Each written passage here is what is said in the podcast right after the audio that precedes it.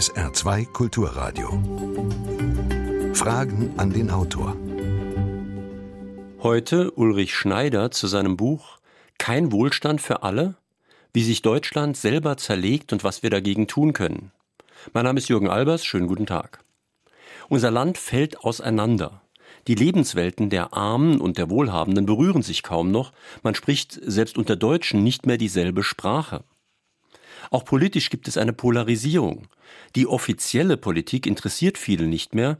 Es besteht die Gefahr, dass dann irgendjemand unterstützt wird. Hauptsache, er gehört nicht zur Machtelite, zum Establishment. Wie konnte sich eine Ideologie wie der Neoliberalismus durchsetzen? Brauchen wir heute eine Umverteilung? Herr Schneider, ältere Leute neigen ja dazu, die Vergangenheit zu verklären, aber manchmal lohnt sich eben doch ein Rückblick. Arme gab es schon immer, die Oberen haben sich oft abgeschottet und Aufstiegschancen waren auch nicht selbstverständlich. Was ist heute eigentlich neu? Na, neu ist äh, sicherlich, dass ja, die Aufstiegsmöglichkeiten weniger geworden sind. Ich meine, früher in der Tat, es gab es gab Menschen, die auch wenig hatten. Wir hatten damals gerade in der, der Arbeiterschicht, wenn wir an die Zeiten denken, 50er, 60er, auch Anfang 70er Jahre, weniger Geld als heute insgesamt. Nur es war klar, man hatte seine Chance. Wer auf Hauptschule machte, der wurde Handwerker und konnte sein Glück dort finden. Wer damals Realschule, mittlere Reife machte, war klar, der geht ins Büro und wer Abi machte, konnte studieren und aus Sicht eines Arbeiters spielte er dann schon eine ganz andere Spielklasse.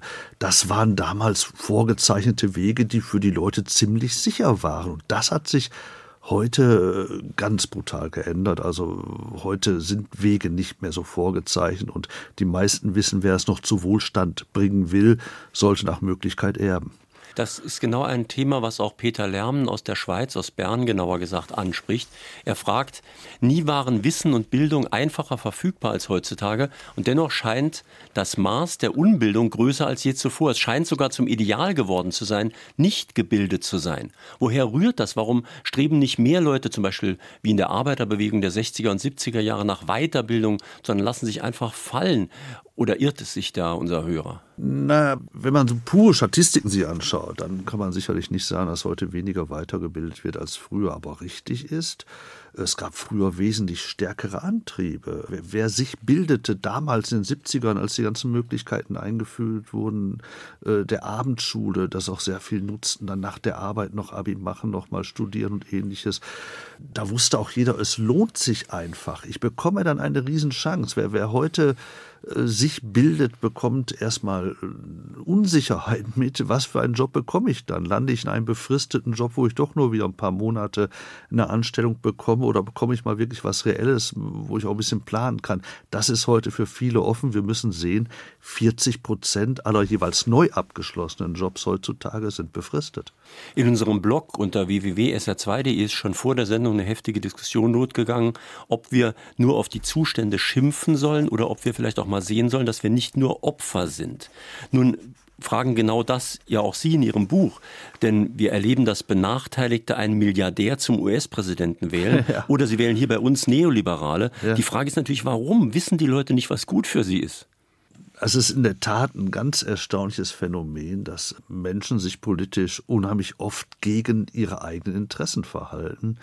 Also wenn wir uns anschauen, dass 40 äh, Prozent der Menschen auf der Einkommensskala auf der unteren Seite an unserem wachsenden großen Wohlstand keinen Anteil mehr haben, dass sie von der Hand in den Mund leben, kein Erspartes haben, bestenfalls Schulden und trotzdem dann immer wieder sich doch für eine Politik äh, entscheiden, die genau das produziert, nämlich immer mehr Ungleichheit und das seit 30 Jahren, stellt sich die Frage, warum tun sie das? Ich denke, und die Antwort versuche ich in meinem Buch dann auch zu erläutern, es geht darum, dass wir in den letzten 30 Jahren immer mehr Spuren unseres Denkens eingefahren waren, die immer tiefer wurden, dass wir bestimmte Axiome des Neoliberalismus, Wettbewerb ist gut, Ungleichheit muss sein, Armut wird man niemals überwinden können, jeder ist seines Glückes Schmied und wer es nicht schafft, der ist sowieso selbst dran schuld, dass sich das mittlerweile quasi wie ein Naturgesetz eingebrannt hat in unser Denken als Axiome, mit denen wir denken, über die wir aber niemals nachdenken. Nun, das wäre also so die Seite der Propaganda. Also man hat uns bestimmte Sachen eingebläut, auch durch viele große Medien, und wir haben das geglaubt. Aber ich sehe schon auch, dass die Leute schon ein bisschen selbst auch schuld sind. Und zwar beschreiben Sie in Ihrem Buch irgendwo, dass jeder Schrebergartenbesitzer das Gefühl hat, dass er auf der Seite der Milliardäre zu stehen habe.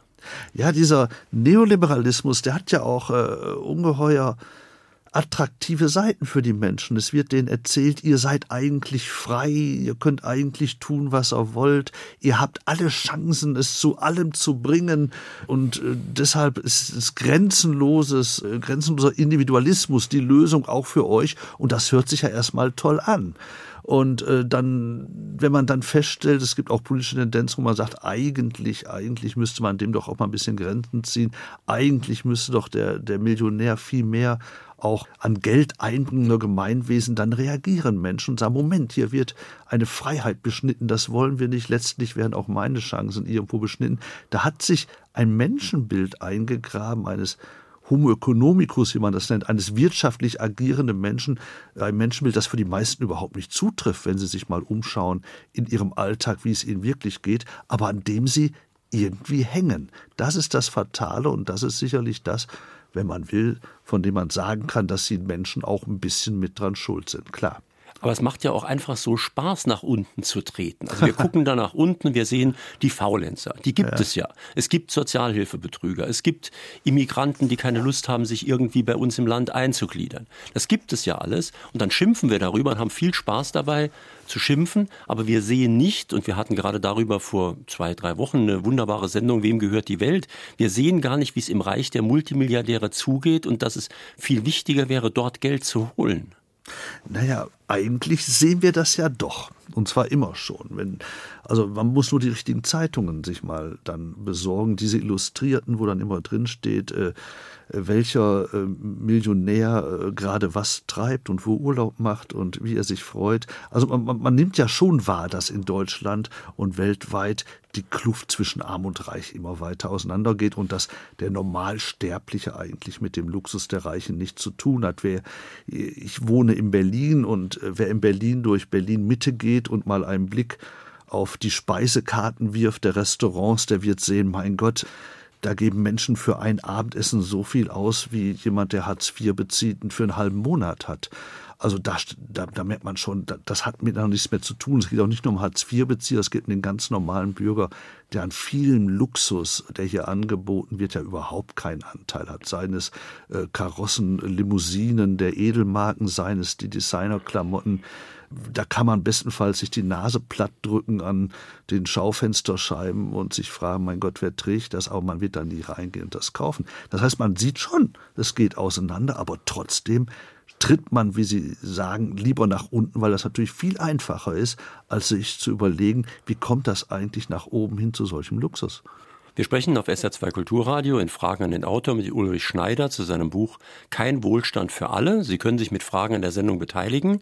Rufen Sie bitte hier an unter der Vorwahl von Saarbrücken 0681, dann 65100. Saarbrücken 65100. Eine Mail können Sie schreiben unter Fragen an den Autor mit Bindestrichen zwischen den Wörtern sr.de.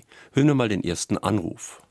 In der DDR gab es keine Arbeitslosen. Trotzdem gab es keinen Wohlstand wie in der Bundesrepublik. Wird sich dieses Problem wirklich lösen lassen? Wohlstand für alle. Also wir haben ja einen enormen Wohlstand. Äh, eben aber nicht für alle, das ist das Problem. Deutschland hat Rekorddaten, die werden ja auch immer richtigerweise gerade seitens der Bundesregierung dann auch äh, referiert. Wir haben eine Bombenarbeitslosenstatistik, was registrierte Arbeitslose anbelangt. Wir haben Rekorde, was das Bruttoinlandprodukt anbelangt. Wir sind Rekordexport, Weltmeister und so weiter und so weiter. Er ist nur extrem ungleich verteilt. Wir haben auf der gleichen Seite einen Rekord an Armut in Deutschland. Wir hatten noch nie so viele Menschen, die mit ihrem Einkommen schlicht abgehängt waren. Wir haben einen Rekord an Menschen, äh, die, die, die wirklich äh, so gut wie nichts an den Spaten haben und schließlich haben wir auch äh, jeden Zehnten, der völlig überschuldet ist. Das ist die Situation. Lässt sich überwinden? Natürlich. Aber da wird es natürlich komplex. Die einen sagen, ja gut, dann müssen halt alle sich besser bilden. Das ist eine klassisch äh, auch neoliberale Antwort unter dem Motto, wer es zu nichts bringt, der war halt nicht gebildet genug. Äh, das ist, da ist natürlich was dran. Bildung ist ganz wichtig und äh, aber am Ende wissen wir auch, es wird ohne Umverteilung nicht klappen. Sprich, die, die sehr viel haben, müssen sich stärker für dieses Gemeinwesen engagieren und müssen beispielsweise dann auch Bildung irgendwie für die, die es sich nicht leisten können, bezahlen. Ja, aber diese Umverteilung wird ja noch nicht mal ansatzweise angegangen.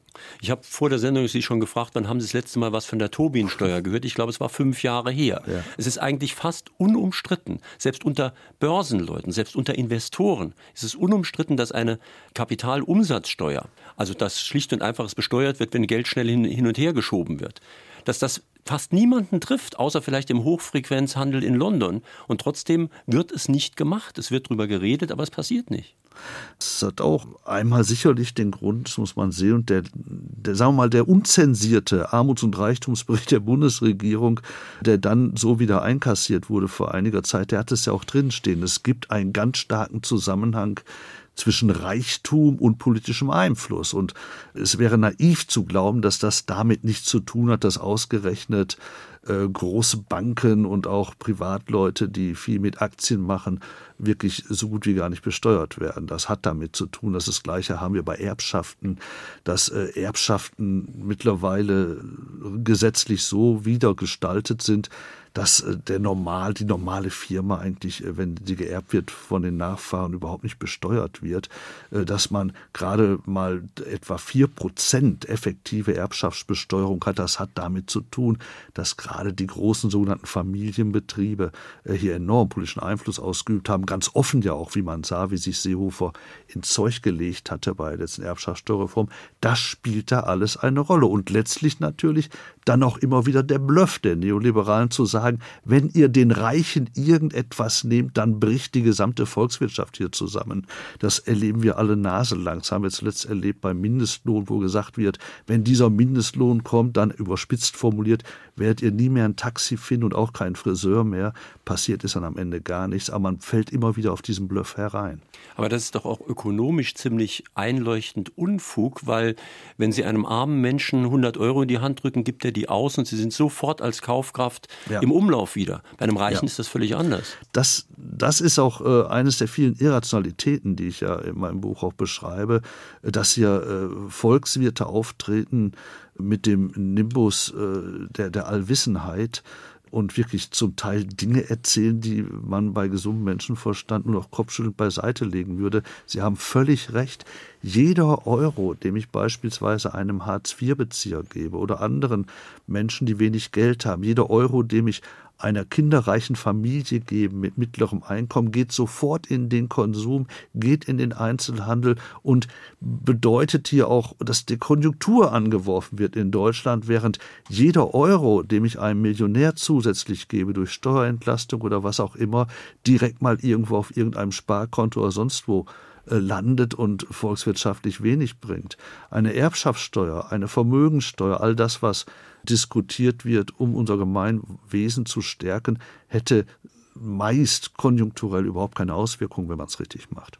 Gudula Loch aus Mackenrott schreibt, sie hat im Fernsehen gesehen, eine Diskussion und da kam mal wieder der Satz, wenn es der Wirtschaft gut geht, geht es uns allen gut. Trifft das noch zu? Dieser Satz ist jetzt seit 30 äh, Jahren widerlegt, wie ich ja auch anhand der einschlägigen volkswirtschaftlichen Daten nachweise. Es wird zwar gepredigt, und es geht der Wirtschaft immer besser. Aber wir haben auch immer mehr Armut erzeugt in Deutschland. Also immer weniger Menschen konnten dann mithalten bei diesem Wohlstand, haben was davon abbekommen. Wir haben immer mehr Ungleichheit erzeugt und äh, eine Ungleichheit, die am unteren Rand bis in Ausgrenzung, in bittere Ausgrenzung hineinführt. Also dieser Satz ist interessant. Der ist sowas an empirisch eindeutig widerlegt. Jeder sieht es eigentlich und trotzdem wird er vorgebetet und nachgeplappert. Das ist das Phänomen, wenn wir uns darüber unterhalten, wie kann man eigentlich was ändern? Wie, wie kann man eigentlich diese Denkspuren, diesen Aberglauben, diesen volkswirtschaftlichen Aberglauben aus unseren Köpfen wegkriegen? Noch eine telefonische Frage an den Autor. Was halten Sie von einem bedingungslosen Grundeinkommen? Das bedingungslose Grundeinkommen, äh, was ja meint, äh, dass jeder einen Betrag X bekommt, mit dem man über den Monat kommt, unabhängig davon, ob er arm ist, ob er reich ist, was er sonst noch einnimmt, uh, unabhängig davon, in welcher Lebenssituation er ist. Dieses bedingungslose Grundeinkommen halte ich erstmal als Idee für sympathisch. Warum? weil es von einem sehr konstruktiven, sehr positiven und schönen Menschenbild ausgeht, das ich auch teile, dass nämlich Menschen nicht faul sind, dass auch wenn man ihnen Geld gibt, ohne dass sie was dafür tun müssen, dennoch was tun wollen, dass sie kreativ sind und ganz im Gegenteil, wenn man sie von existenzieller Not befreit und Angst und die Angst befreit, wie komme ich über den Monat, dass sie dann auch viele kreative Potenziale nutzen. Das ist das ein, die eine Seite beim Grundeinkommen, die ich sehr sympathisch finde, weil es doch ganz anders daherkommt als dieses wirklich negative Menschenbild von Hartz IV, dieses misanthropische, was dahinter steckt. Aber ich bin auch Realist wenn es darum geht, was ist verwirklichbar in Deutschland und was nicht. Und sehe, dass das bedingungslose Grundeinkommen im Moment noch ein Konzept ist, ja, vom Rechentisch herunter, dass die, die Menschen in Deutschland haben derzeit noch, muss man sagen, ein anderes Verständnis von Gerechtigkeit, haben ein anderes Verständnis von der Arbeitsgesellschaft und deshalb ist es im Moment noch in einem Status von Vision, von Utopie, aber noch mhm. keine Grundlage für realpolitisches Handeln. Es ist ja auch gar nicht so einfach, wie es auf den ersten Blick klingt, denn wenn wir ein bedingungsloses Grundeinkommen hätten, dann sagt man so schön, dann schafft man praktisch alle anderen Sozialsysteme ab, was schon problematisch ist. Ja, das ist also es macht einen schon stutzig, dass gerade aus Silicon Valley und bei anderen äh, Hightech-Unternehmen in letzter Zeit plötzlich bedingungsloses Grundeinkommen gepredigt wird als die Lösung für die Zukunft. Und da gehen natürlich alle Alarmglocken an. Da ist häufig mit gemeint, gebt den Menschen ein paar Krumen ab, so was sie gerade über den Monat kommen und den Rest äh, an Wirtschaft, den teilen wir unter uns auf. Das muss man sehen. Auch diese wirklich äh, böse Strategie kann sich hinter einem solchen Grundeinkommen verbergen.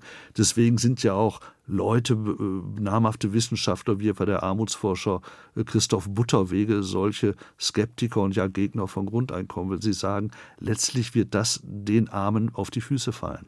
Das Problem ist ja auch, es könnte ja der Fall sein, ich bekomme so ein Grundeinkommen, jetzt bin ich aber krank zum Beispiel, ja. ich bin nicht in der Lage, noch was dazu ja. zu verdienen, habe dann zu wenig, dann brauche ich ja eben doch eine Art, ich sage jetzt mal einfach als Hausnummer, ein Sozialamt, ich brauche doch eine genau. staatliche Krankenversicherung und so weiter. Genau darum geht es. Was ist mit Grundeinkommen gemeint? Äh, soll es darüber hinaus für besondere Lebenslagen, wie man es nennt, noch zusätzliche Absicherung geben? Äh, oder aber ist damit äh, die neoliberale Formel gemeint, hier hast du 1000 oder 1500 Euro, jetzt sieh aber auch zu, dass du dich irgendwie krankenversicherst, sieh zu, dass du irgendwie fürs Alters vorsorgst. Mit anderen Worten, sieh zu, dass du irgendwie über die Runden kommst, auch wenn es dir schlecht geht. Wenn das damit gemeint ist, dann in der Tat ist Grundeinkommen etwas, was dem Menschen mehr schaden wird als nützen wird. Man muss aufpassen in solchen politischen Diskussionen. Fragen an den Autor. Kann es sein, dass der Kapitalismus an den Umweltproblemen scheitert, die er selbst erzeugt? Denn der Überfluss hat die Zufriedenheit nicht gesteigert.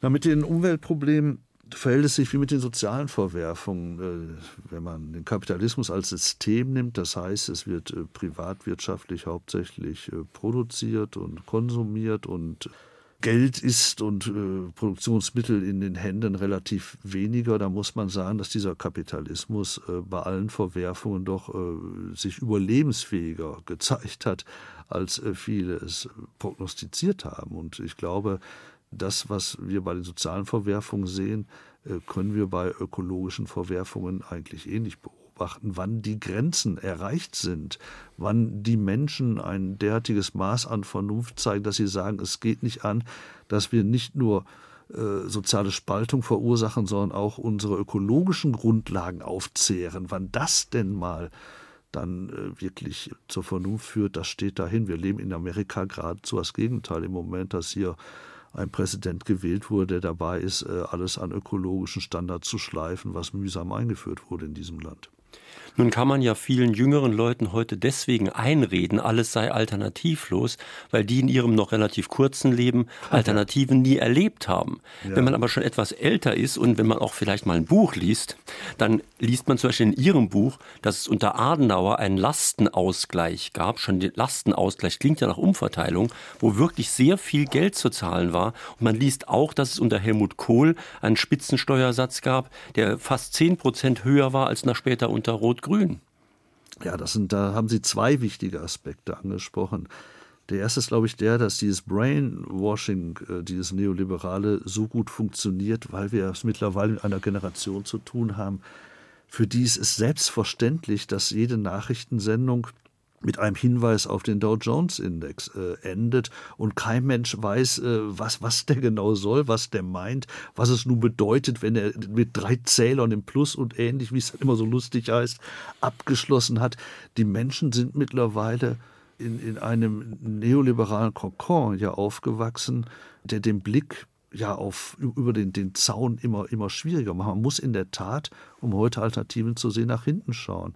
Also es gab Zeiten, da war es selbstverständlich, dass natürlich Daseinsvorsorge wie Wasser, wie Strom äh, Kommunen hatten. Da war es völlig selbstverständlich, dass jede Kommune stolz war und es für wichtig erachtete, selber Wohnungsbestand zu haben, damit man hier auch sozialen Ausgleich schaffen konnte und vieles andere. Es gab eine Zeit, wo Menschen äh, sonntags halt äh, nicht zum Bäcker gehen konnten, weil man es für wichtig erachtete, dass Familien sonntags zu zusammen sind und nicht die halbe Familie in irgendeiner Backstube steht und ähnliches.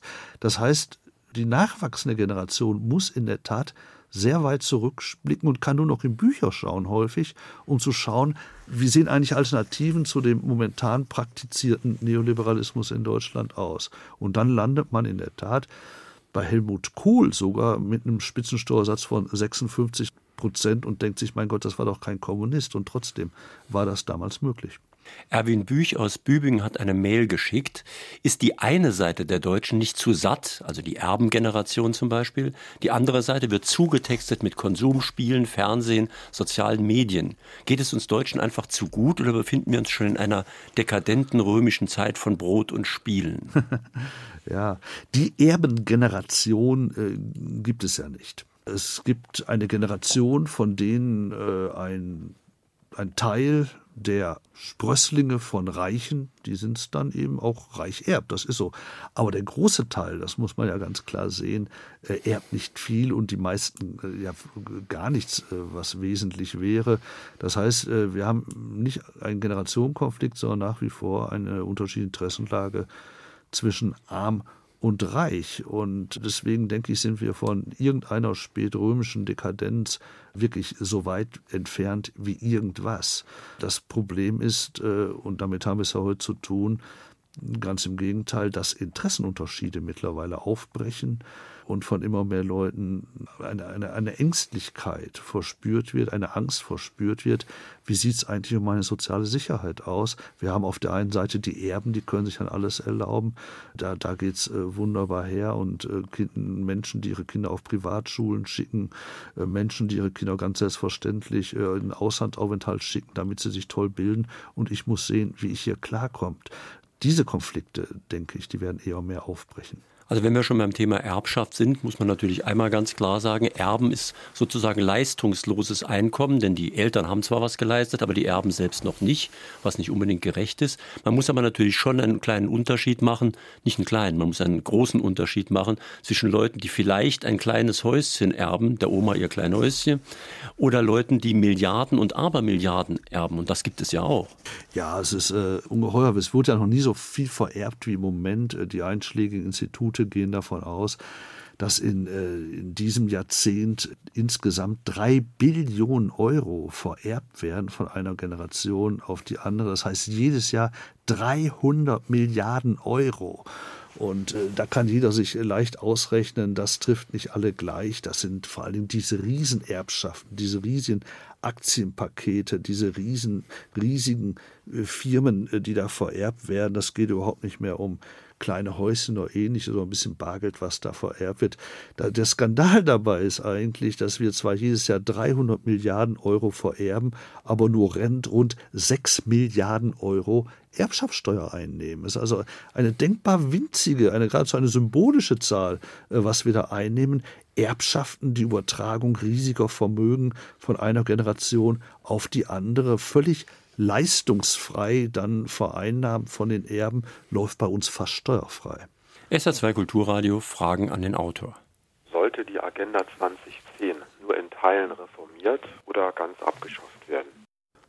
Die Agenda 2010 war, war ja ein sehr komplexes Ding. Wir haben einmal die, die Modernisierung der Arbeitsvermittlung gehabt äh, und äh, wir haben praktisch die gesamte damalige Bundesanstalt für Arbeit, hieß das ja noch, haben wir neu aufgestellt. Und das war sicherlich damals vernünftig, äh, denn so, so effizient waren die nicht. Man kann sich fragen, wie effizient die heute sind, gut, aber da muss man auch dranbleiben. Eine, äh, so eine große Organisation wie die Bundesagentur muss sich permanent erneuern.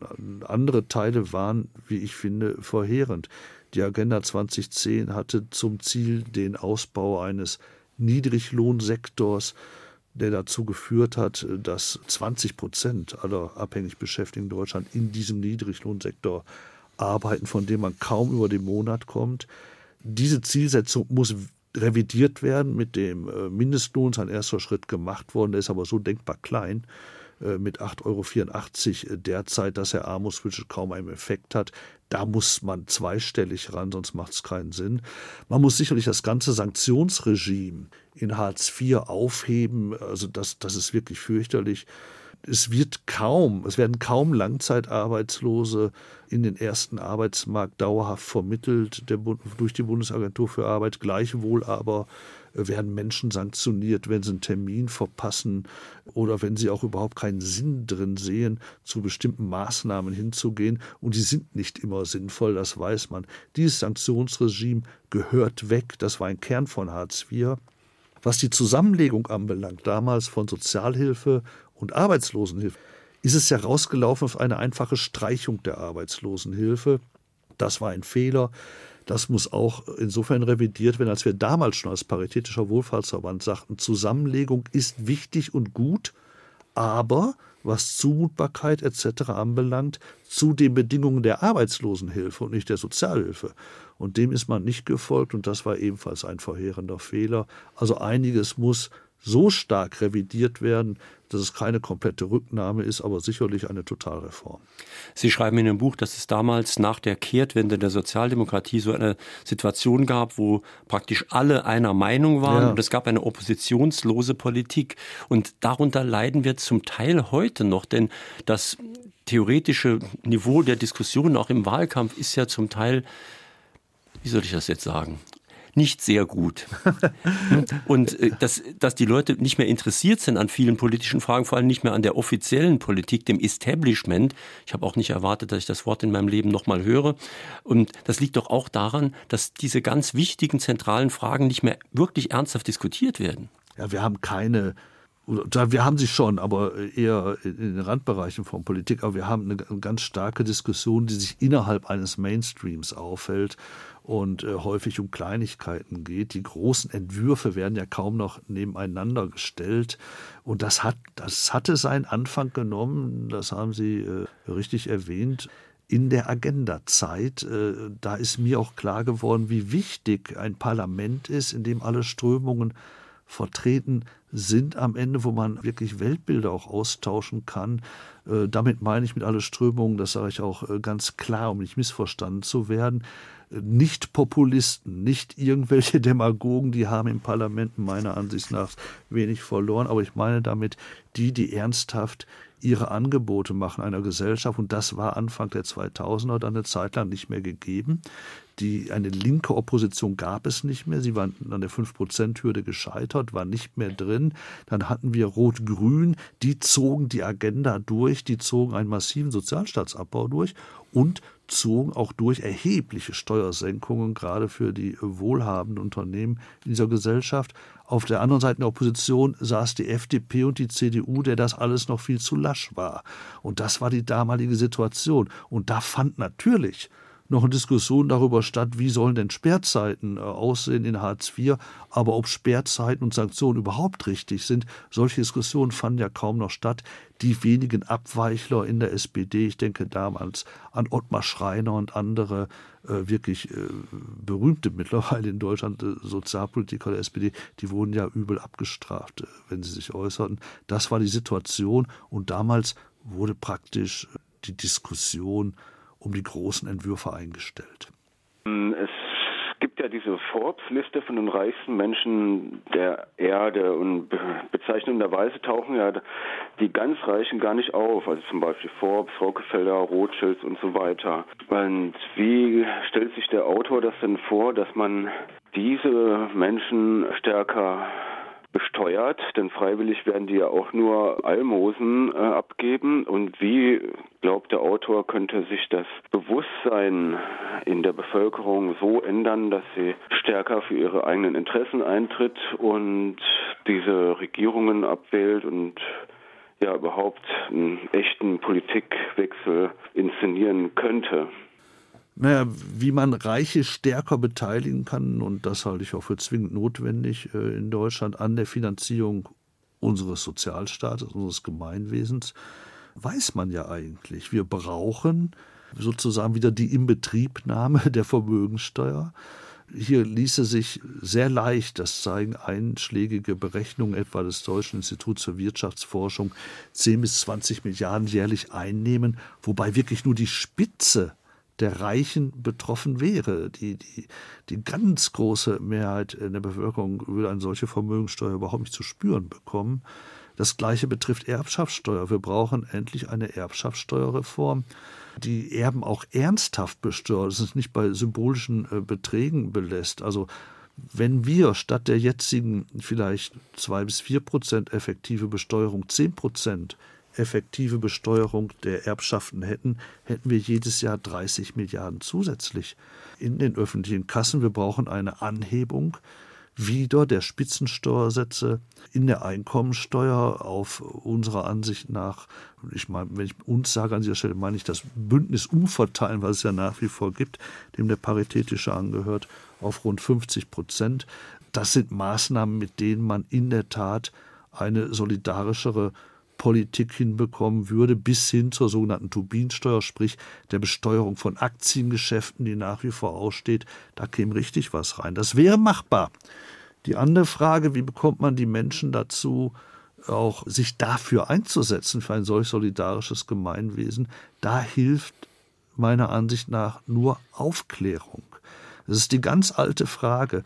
Wie kann man dafür sorgen, dass Menschen sich von Aberglaube und Irrationalitäten befreien, von denen wir schon einige angesprochen haben, dass man Reichen überhaupt nichts nehmen kann, weil dann sofort alles äh, zusammenbricht, dass es äh, auch fürchterlich unfair wäre, Erbschaften stärker zu besteuern etc. Wie kann man mit solchem Aberglauben aufräumen? Da hilft nur Aufklärung. Demaskieren, wo man feststellt, da haben ja wirklich äh, Volkswirte überhaupt keine empirischen Belege, den Mut zu haben, zu sagen, der Kaiser hat ja überhaupt nichts an, so wie in Andersens Märchen.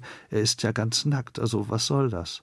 Nehmen wir, ich will ein Beispiel nur nennen, nehmen wir die Sachverständigen, die sogenannten Wirtschaftsweisen. Sie treten ja mit einem ungeheurigen Bohai auf, in aller Regel und werden behandelt wie Popstars, die in die Zukunft schauen könnten. Jedes, jeden November legen sie uns ein Gutachten vor, wie denn im nächsten Jahr die Wirtschaft verlaufen werde. Und fast regelmäßig stimmt daran dann nichts, wie sich feststellt, im nächsten Jahr. Und sie erbringen praktisch jedes Jahr den Nachweis, äh, wir kochen hier auch nur mit Wasser und wissen auch nicht, wie es läuft. Und trotzdem wird ihnen ihren Rezepten, meist neoliberalen Rezepten, die sie mehrheitlich verabschieden, als Ratschlag fast bedingungslos gefolgt. Solche Irrationalitäten, mit denen muss man schlicht aufräumen. Mhm. Nun sind unsere Kommunen, also Städte und Gemeinden, oft fast handlungsunfähig, die Bundesländer übrigens zum Teil auch, weil es eine Schuldenbremse gibt, weil man keine mhm. neuen Schulden machen darf, weil man möglichst natürlich sogar Schulden zurückzahlen sollte. Und Sie haben in Ihrem Buch ein sehr interessantes Kapitel, das Schuldendogma. Und Sie sprechen da auch von schuldigen Gläubigern und hm. schuldlosen Schuldnern. Was soll denn das sein? Ja, das ist einer dieser, dieser Dogmen des Neoliberalismus, ich nehme das mal als Beispiel heraus, die moralisch nicht mehr hinterfragt werden, sondern die sogar moralisch daherkommen als Gebot. Eben als ein Beispiel, Schulden müssen zurückgezahlt werden und zwar bedingungslos. Jeder wird das sofort unterschreiben, reflexer wird sagen, ja klar, Schulden muss man zurückbezahlen. Ich habe mir was geliehen, das muss ich auch zurückgeben, ist doch logisch.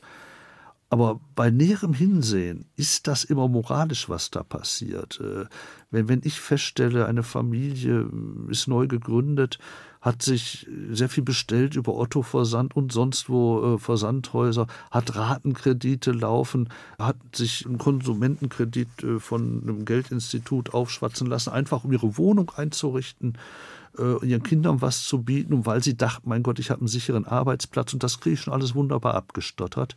Und wenn jetzt plötzlich dieser Arbeitsplatz wegfällt oder wenn jemand schwer krank wird oder wenn ein Ehepartner sogar verstirbt und der andere steht ganz alleine mit den Kindern da, dann hat er diese Schulden.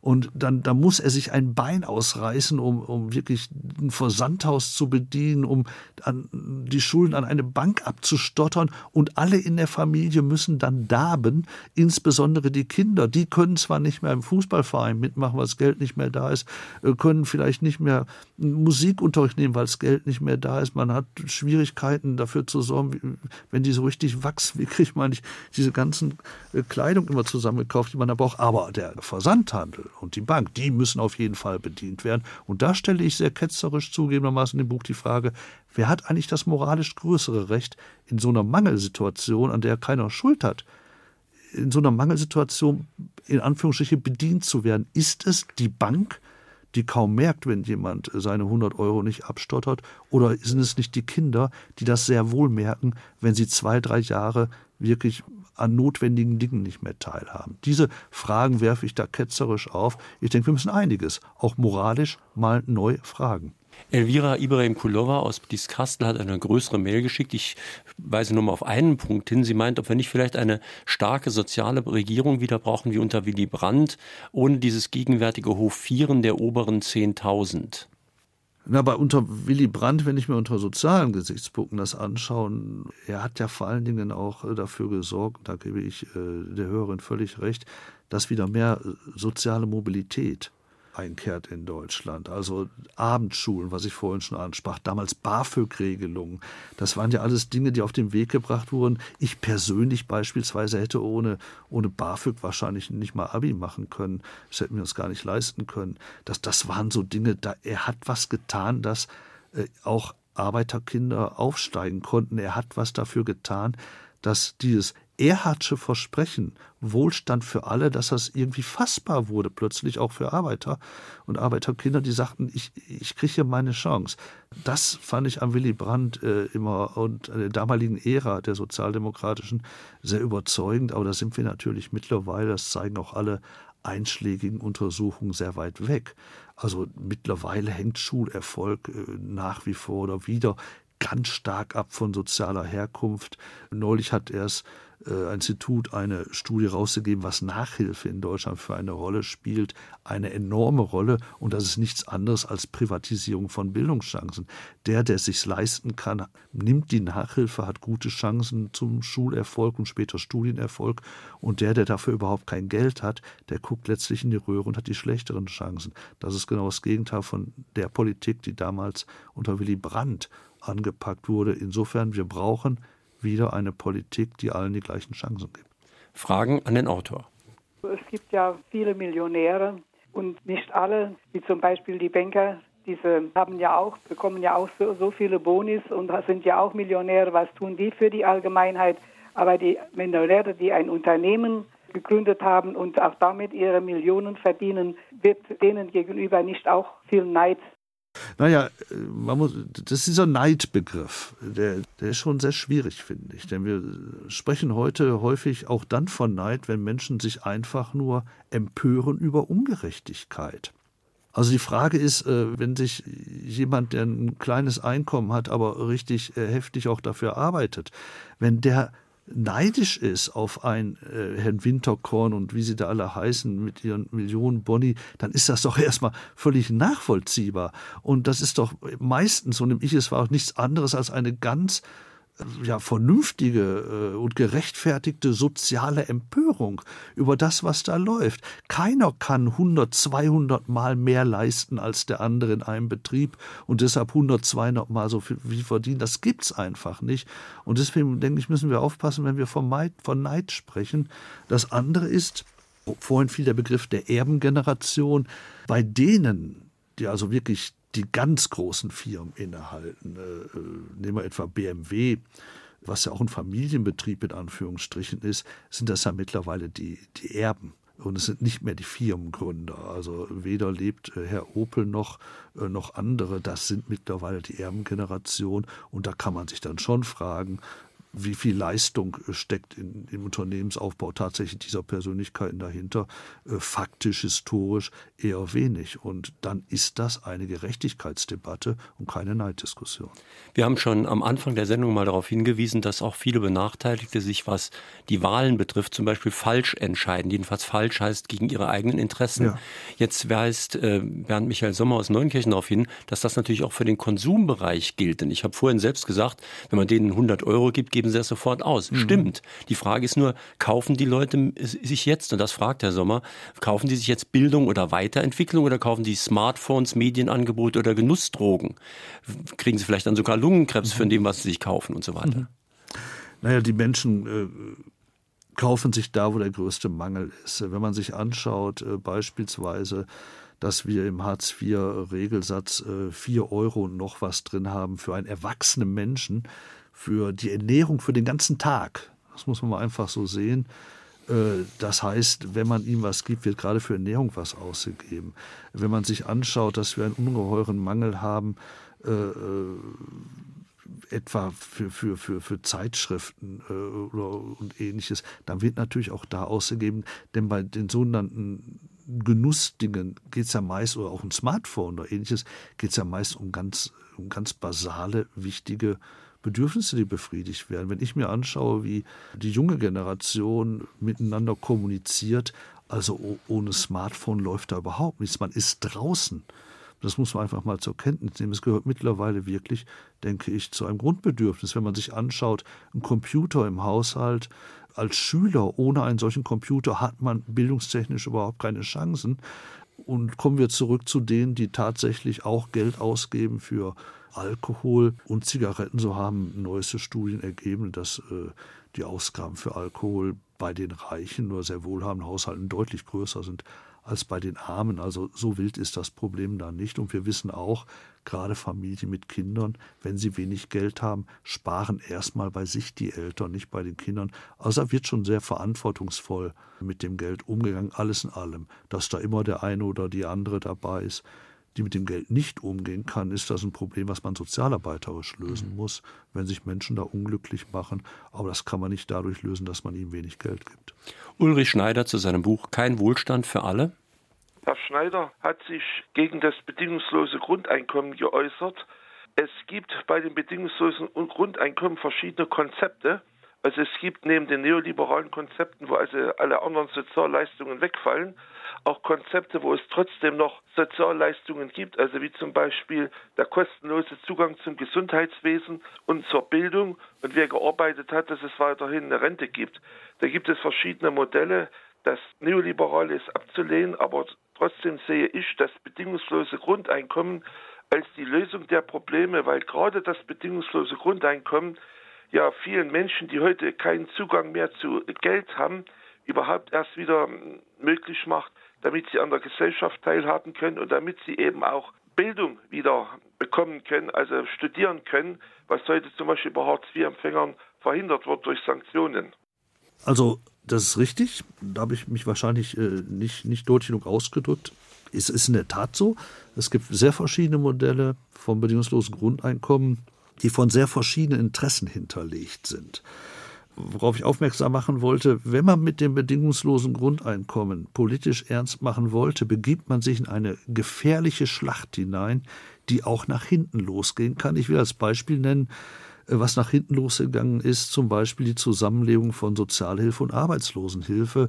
Der Paritätische Wohlfahrtsverband, äh, dessen Hauptgeschäftsführer ich bin, hat das damals sehr unterstützt und seit 1992 bereits gefordert. Das muss zusammengelegt werden. Und zwar aber, was Zumutbarkeit anbelangt, äh, von Arbeit etc. zu den Bedingungen der Arbeitslosenhilfe. Dann hieß es dann vor dem Wahlkampf äh, Weiland, den Schröder geführt hat, wir legen das zusammen und werden den Menschen aber auch deutlich mehr geben an Geld als jetzt in der Sozialhilfe. Und da haben wir gesagt, wunderbar, auch das werden wir jetzt unterstützen. Was am Ende rausgekommen ist, weil sich ganz andere durchgesetzt hatten, in dem politischen Kampf, der dann stattfand, war, dass es eine Zusammenlegung äh, von Arbeitslosenhilfe und Sozialhilfe stattfand in der Agenda, die letztlich einfach nur auf eine Streichung der Arbeitslosenhilfe herauslief. Mehr war das nicht. Und die Leute, die viele guckten in die Röhre, hatten weniger Geld als vorher. Und das ganze Hartz-IV-Elend setzte ein, was wir bis heute kennen Darauf wollte ich hinweisen. Mhm. Es gibt zwei Arten und es ist nicht klar, wenn man sich in die Schlacht reinbegibt, wie sie am Ende ausgeht. Deswegen ist es eine nicht ungefährliche Schlacht und deswegen sagen wir mal, neige ich im Moment auch etwas dazu zu sagen, lasst uns die gegebenen sozialen Sicherungssysteme stärken. Das ist ein Weg, bei dem man wahrscheinlich sicherer fährt. Walter Dickemer aus Neunkirchen hat auch in der Mail nebenbei mal darauf hingewiesen, dass bei dem bedingungslosen Grundeinkommen natürlich auch Geld an die geht, die es gar nicht brauchen, was auch nicht unbedingt gerecht ist. Mhm. Aber das brauchen wir jetzt nicht weiter mhm. zu vertiefen. Wir sprechen heute mit Ulrich Schneider zu seinem Buch Kein Wohlstand für alle, Fragezeichen, bei Westend erschienen 18 Euro. Und drei, die sich mit einer Frage an der Sendung beteiligt haben, bekommen das Buch demnächst vom Verlag zugeschickt.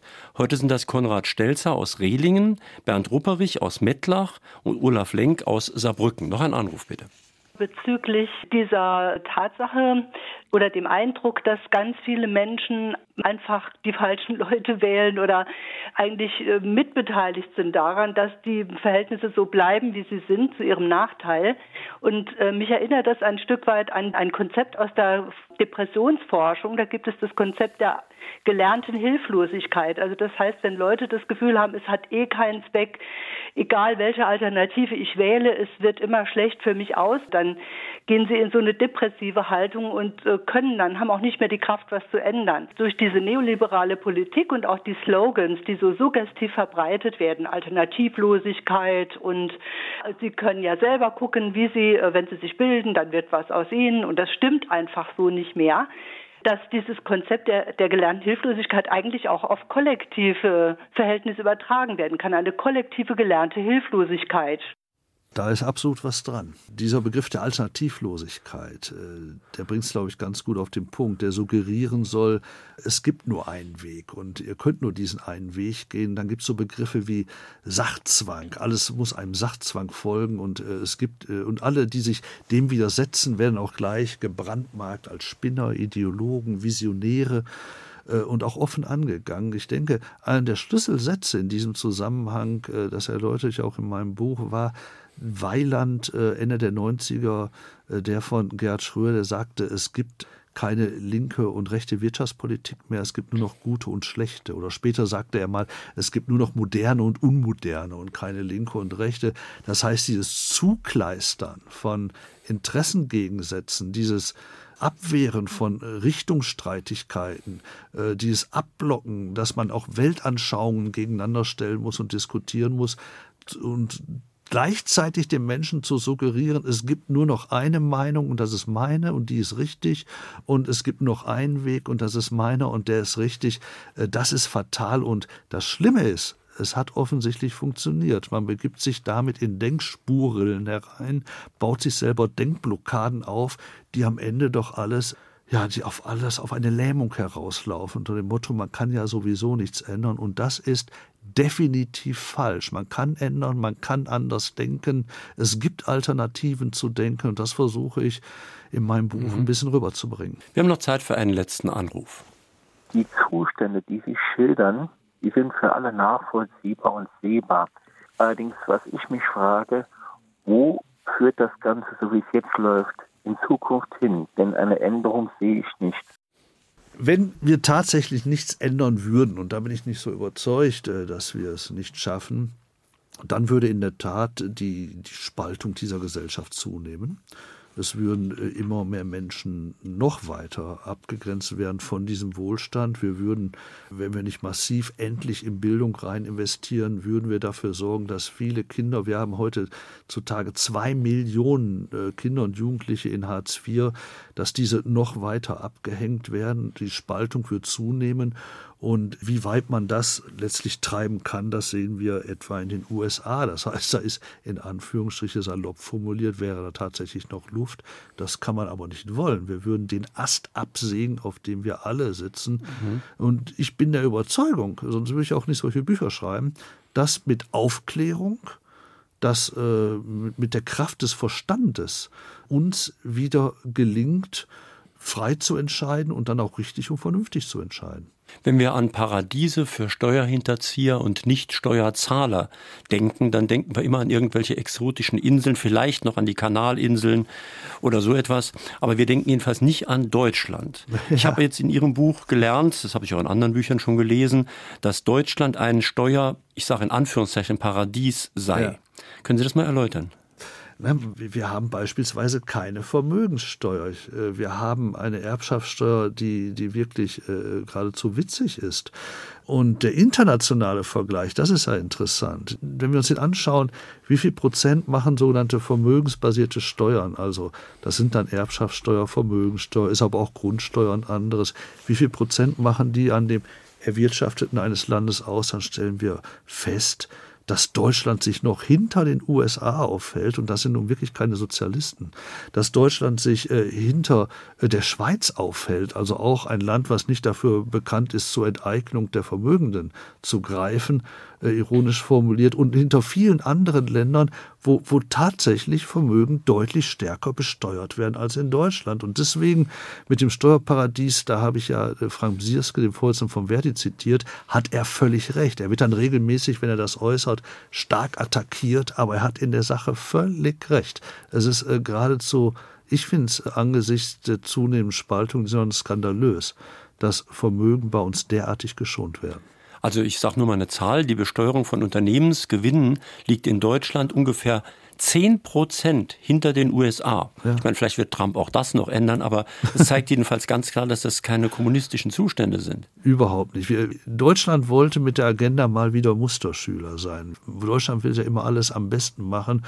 Und das Fatale war, dass man offensichtlich auch den Neoliberalismus wieder am besten umsetzen wollte, als man ihn unter ja stark dann ja Rot-Grün als Leitschnur äh, gesetzt hatte, des wirtschaftspolitischen Handelns mit allem, was dazugehört. Also damals Absenkung des Spitzensteuersatzes in der Einkommensteuer auf 42 Prozent, Körperschaftssteuer wurde runtergefahren, die Steuer, die man zahlen muss als Großunternehmen, wenn man Teile von Unternehmen veräußert, die wurde ganz abgeschafft. Also man hat auf Milliarden einfach mal verzichtet und dann kam letztlich das raus, was Sie gerade schilderten. Äh, am Ende war es ein Steuerparadies. Und dann wundert man sich, wenn man überschuldet ist. Ne? Aber wir dürfen ja. natürlich, das haben Sie vorhin schon angedeutet, nicht vergessen, es geht da einfach auch um Macht. Und dass das alles nicht geändert wird, vielleicht vom heiligen St. Martin, ich weiß es nicht, aber es wird jedenfalls schwer zu ändern sein, solange die Machtverhältnisse so sind gegen äh, verdeckte Machtverhältnisse. Sag mal so, natürlich muss man skeptisch werden als Bürger, wenn ein Vorsitzender einer der größten Banken Deutschlands im Kanzleramt seinen Geburtstag feiert und ähnliches. Das sind alles Signale. Mhm. Da denkt man sich, hm, die werden doch, wenn die da alle zusammensitzen, immer und feiern, doch nicht nur über, über äh, den Geburtstag reden. Und äh, ich denke, was hilft, in verschiedener Hinsicht. Einmal Macht zu steuern, zu begrenzen, aber auch der Bevölkerung Sicherheit zu geben, hier geht's fair zu, ist viel mehr mhm. transparent. Lobbylisten, wer geht eigentlich wann, wo, zu wem in den Bundestag? Was passiert da eigentlich? Das wäre notwendig, um Macht zu begrenzen, zu kontrollieren mhm. und die Menschen auch mit ihrer Regierung jeweils und ihrem System zu versöhnen. Das war in Frage ein Autor auf SR2 Kulturradio Ulrich Schneider zu seinem Buch Kein Wohlstand für alle mit Fragezeichen Westend Verlag 18 Euro. Die Sendung finden Sie in ungefähr anderthalb Stunden auch als Podcast im Internet, können sich dann nochmal runterladen, speichern und in Ruhe anhören. In unserem Klassiker-Podcast-Angebot hören Sie zum Beispiel eine Sendung von 2004 mit Heiner Geißler Was würde Jesus heute sagen? Die Diskussion geht weiter unter www.sr2.de. Am nächsten Sonntag haben wir auch einen Herrn Schneider, allerdings mit EY, Werner Schneider. Der Kabarettist hat so eine Art Autobiografie zu seinem 80. Geburtstag vorgelegt, Gespräch unter zwei Augen. Er fragt sich zum Beispiel, welche Irrwege wollten wir mal gehen? Waren es überhaupt Irrwege? Oder was haben die vielen Jahre auf der Bühne bewirkt? Ist schon alles gesagt? Wie haben sich die Medien verändert? Und so weiter. Also am kommenden Sonntag Werner Schneider, Gespräch unter zwei Augen, Dialog eines Lebens. Schönes Weiterhören, schönen Sonntag wünscht noch Jürgen Albers.